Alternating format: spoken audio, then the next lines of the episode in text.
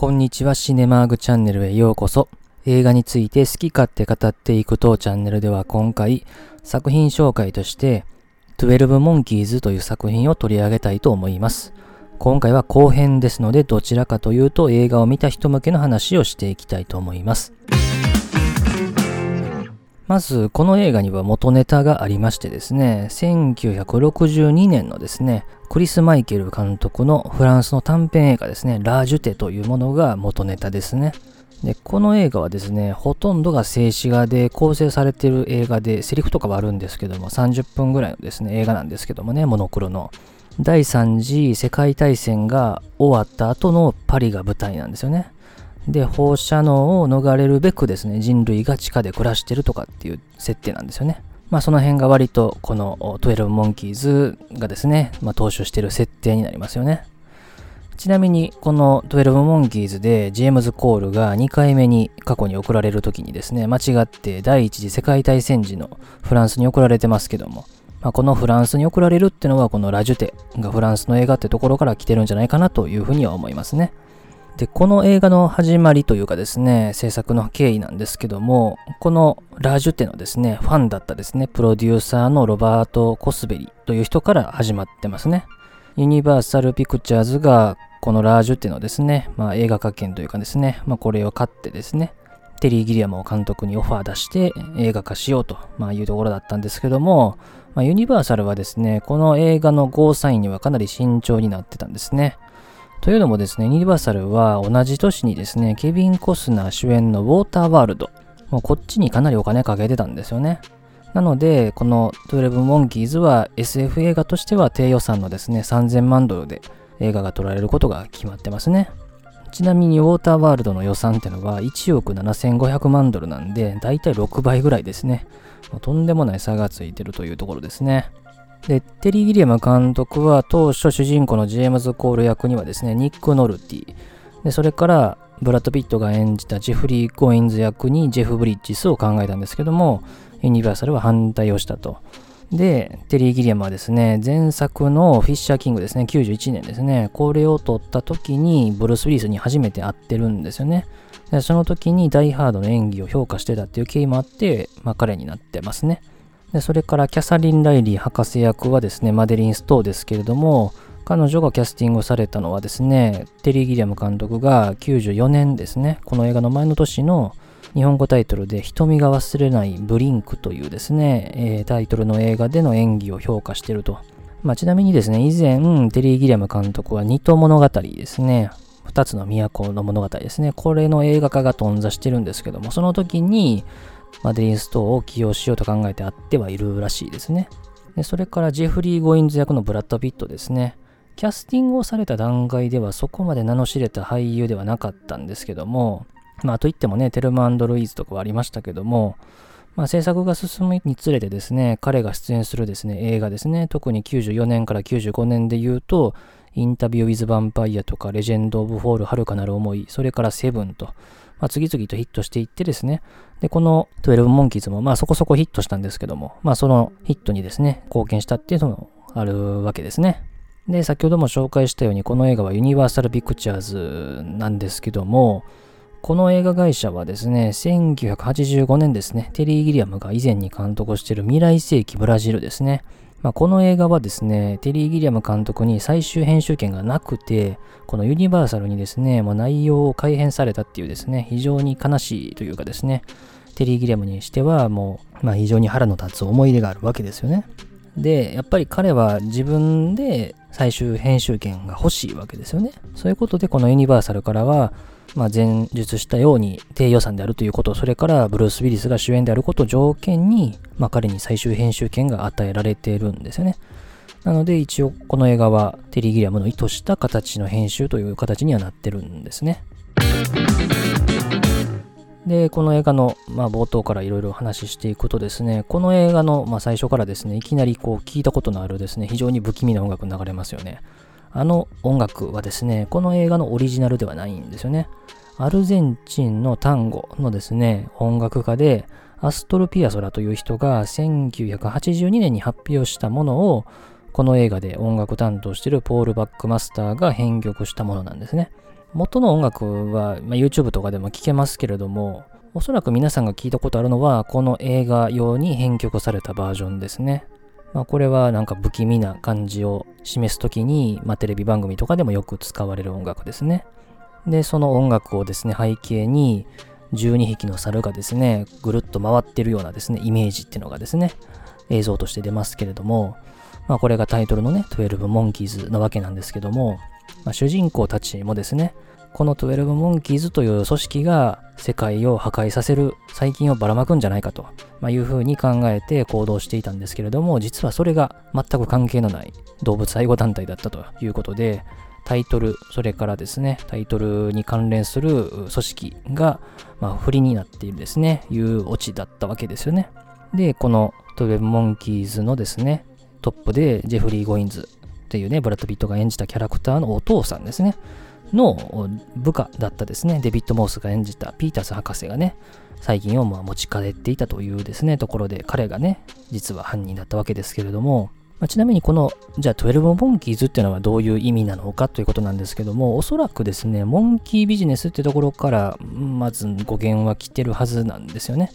まあ、動物愛護団体って意味で、まあ、動物のモンキーを使ってるっていうところと、それからこのモンキービジネスって言葉はですね、まあ、デタラメとかいたずらっていう意味なんですけども、それが先ほど話したように映画冒頭に出てくるイメージの絵ですよね。12匹の猿があの時計回りにね、ぐるぐる回ってるわけですよね。まあ、いたずらとか、まあ、デタラメがぐるぐるぐるぐる回っているというですね、ところに、まあ、関係してるかなというとこですよね。ちなみにこのモンキービジネスというタイトルの映画もありますね。1952年にハワード・ホークスが監督でケイリー・グランドが主演した映画ですけども。まあ、この映画とね、内容的に関係は全くしてないですけどね。まあ、おそらくね、そのタイトル自体に全く意味がないデタラメって意味とかかってるんじゃないかなとは思いますね。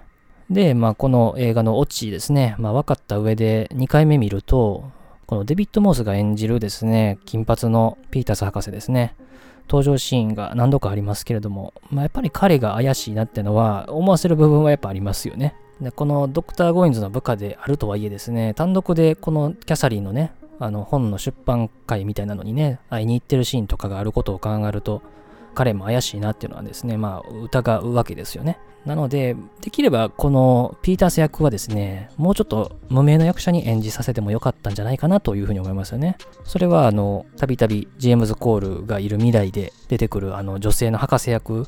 の人、まあ最後にね、このピータース博士と会う人ですけども、ああいう女性ぐらい名前も顔もそんな知られてない人を使った方が、もっとミスリードできたんじゃないかなっていう気はしますね。デビッド・モースも、まあ、この頃だと十分に名前は知られてる俳優だったと思うんで、まあ、ましてね、こう金髪ですからね、デビッド・モースで金髪ってなかなかね、インパクト大きいんでね。で、それからこのジェームズ・コールは1990年にね、送られた後に精神病院に入れられて、ブラッド・ピットが演じるジェフリー・ゴインズと会うわけですけれども、まあ、そこでね、精神病院にこそ入ってるんですけども、実はまともなこと言ったりもしてるんですよね。消費社会に対する話とかは割とね、的をいたことを言ってるんですけれども、これを聞くと、どうもですね、1999年に彼が主演したね、ファイトクラブを思わせますね。まあ、この辺はなんかちょっとリンクするなって思ったりしましたけど、で、映画の終盤にですね、ジェームズ・コールとキャサリンがですね、映画館に行きますよね。で、ヒッチコックの映画を見てるんですよね。で、日本映画見てるんですけども、最初に見てるのがですね、めまいですね。これ1958年のね、サスペンス映画ですけども、一応これ、めまいにもね、意図があって、このめまいの話は、ある探偵の男が主人公なんですけども、友人の依頼でですね、ある女性を尾行することになるんですよね。で、その女性と恋に落ちるんですけども、彼女がね、飛び降り自殺をしてしまうと。で、彼女を失ったその探偵の男がですね、亡くなった彼女に似た女性に、彼女のような服装とかをですね、どんどんさせていくっていうですね、結構とんでもない映画なんですけども、まさにこのジェームズが夢の中に出てくる女性に、まあ、キャサリンが似てるなって思ってると、まあ、最初は声だけ似てるとかですね、言ってるんですけども、まさにその見た目が夢の中の姿に、まあ、変装して変わっていくってところがですね、まあ、ここの設定と被ってくるわけですね。でさらに、ジェームズ・コールがその映画館を出る直前で映る場面で見てる映画は鳥ですね。これは1963年のね、パニック映画で、まあ、鳥が人たちをね、襲う映画ですけども、この映画ではその12モンキーズなる組織がですね、動物を解放してですね、まあ、鳥がね、飛んでるなんて場面も描かれてましたけども、まあそことちょっとかかってるかなっていうシーンですね。でちなみにこの1995年っていう年はですね、この12モンキーズと、まあ、関係する映画ではないんですけども、2つ思い出す映画があって、1つはこの動物がたくさん出てくるっていう意味で言うと、まずジュマンジを思い出しますよね。ジュマンジもね、動物がいろいろ出てくる映画でしたけども、ジュマンジでですね、主演したのがロビン・ウィリアムスなんですよね。で、このロビン・ウィリアムスは、テリー・ギリアムがこの前に撮ってるですね、91年のフィッシャー・キングで主演してるんですよね。で、さらに、この12モンキーズっていうのはこのウイルスがね、ばらまかれるみたいなね、話ですけれども、同じ95年にはですね、アウトブレイクっていうね、映画がありますね。これはウォルフガング・ペーターセン監督で、ダスティン・ホフマンが主演した映画ですけども、ね、アフリカで発見されたウイルスを持つですね、猿がアメリカに入って、どんどん広がっていくってね、映画でしたけども、コロナ禍でですね、こういうパンデミックものの映画っていうのがですね、ちょっと見られるようになってですね、コンテージョンとかですね、このアウトブレイクとか、この12モンキーズとかですね、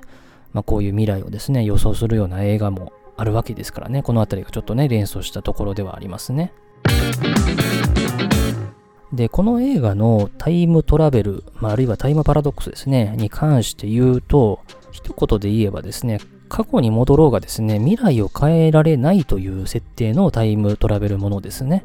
ジェームズ・コールはセリフの中でもですね、まあ、しきりにもう全て終わったことなんだと、過去なんだと、終わってしまったものは仕方がないというようなことを言ってるんですけども、彼が過去に戻って何かをしようとですね、このウイルスがばらまかれる未来は変えられない、過去は変えられないっていう形ですよね。結局、12モンキーズの仕業だと思っていたですね、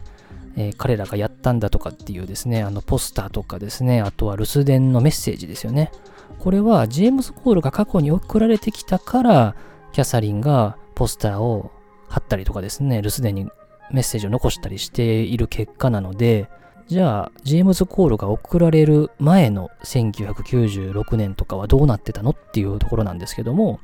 まあ、これはあくまでジェームズ・コールが過去に送られるっていうことも加味した未来なんですよね。なので、もう97年にこのウイルスがばらまかれるっていう過去はもう変えられないんですよね。じゃあ、この2035年から過去に送り込んだ人たちは何をしようとしてるのかってところですけれども、変異する前のウイルスの情報を探れっていうふうにまず言ってますよね。まあ、つまり、変異前のウイルスを持ち帰ることによって、それでワクチンを作って、2035年の人たちが生き残れるようにっていうような意味合いですよね。で、ジェームズ・コールは、この12モンキーズが真犯人ではないっていうことが分かると、電話でですね、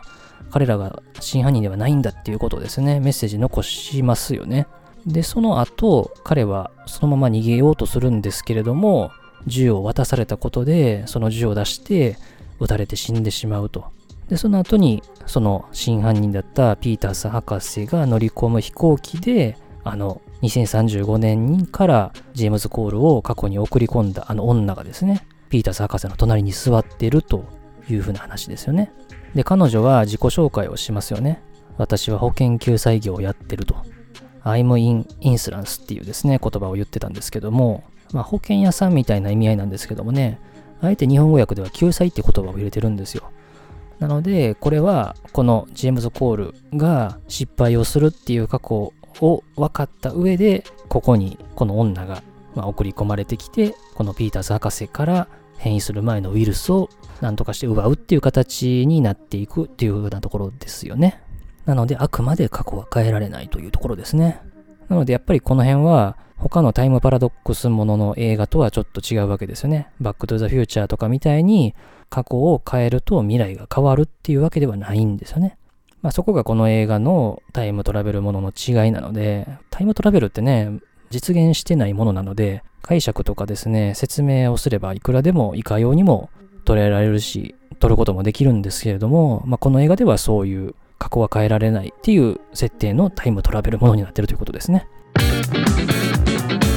で、この映画はやっぱり低予算ながらですね、やっぱりプロダクションデザインもそうですけれども、やっぱテリー・ギリアムワールドっていう感じがですね、まあ、存分にする絵作り、世界作りになってますし、あとは何といってもやっぱブラッド・ピットの演技ですよね。彼がここまでクレイジーな役を演じたのは、この95年当時だとおそらくそこまでなかったかなと。強いて言うなら93年のカリフォルニアって映画とかは、ちょっと狂った感じの役やってましたけども、まあ、ここまでね、なんか突き抜けた感じの狂った感じはですね、あんまりなかったですね。で、やっぱ彼は非常に端正な顔立ちしてるんで、恋愛映画とかのですね、オファーは山ほどあったと思うんですけども、彼はあのずっとそういう映画には出ずにですね、まあ、結構特殊な役にも演じることがね、多かったんで、まあ、後で言うとバンアフターリーディングとかに割と近いような感じはしましたけどね。で、やっぱ彼のこのクレイジーさが、このミスリードにつながるですね、部分にもなってるかなというふうに思いますね。で、この映画の後の話でいくつか言うとですね、96年にメイキング・オブ・12モンキーズというですね、え、まあ、映画ですね、一応制作されてるんですよね。で、劇場公開とかはされてないんですけども、昔発売されてる DVD だとですね、2枚組とかの、だと特典映像としてですね、これが入ってるんですよね。ブルーレイだと多分これは入ってなくて、まあ、ただ音声解説でですね、テレビギレムの解説は聞くことはできますね。あとはですね、2015年からですね、テレビシリーズでですね、この12モンキーズやってますね。で、4シーズンで計47話が作られたものがありますんで、興味がある方はね、こちらも見てみてはいかがでしょうかというところですね。ということで今回は作品紹介として1995年の SF 映画12モンキーズを紹介させていただきました。一度分かった上で二度見る価値も十分にある作品かなと思いますし、テリー・ギリアムの監督作品としての魅力も十分にあって、そしてブラッド・ピットの演技も十分楽しめるというですね、映画だったかなというふうに思います。ではまたいろんな他の作品も取り上げていきますので、いろいろ聞いていただければと思います。最後までお付き合いありがとうございました。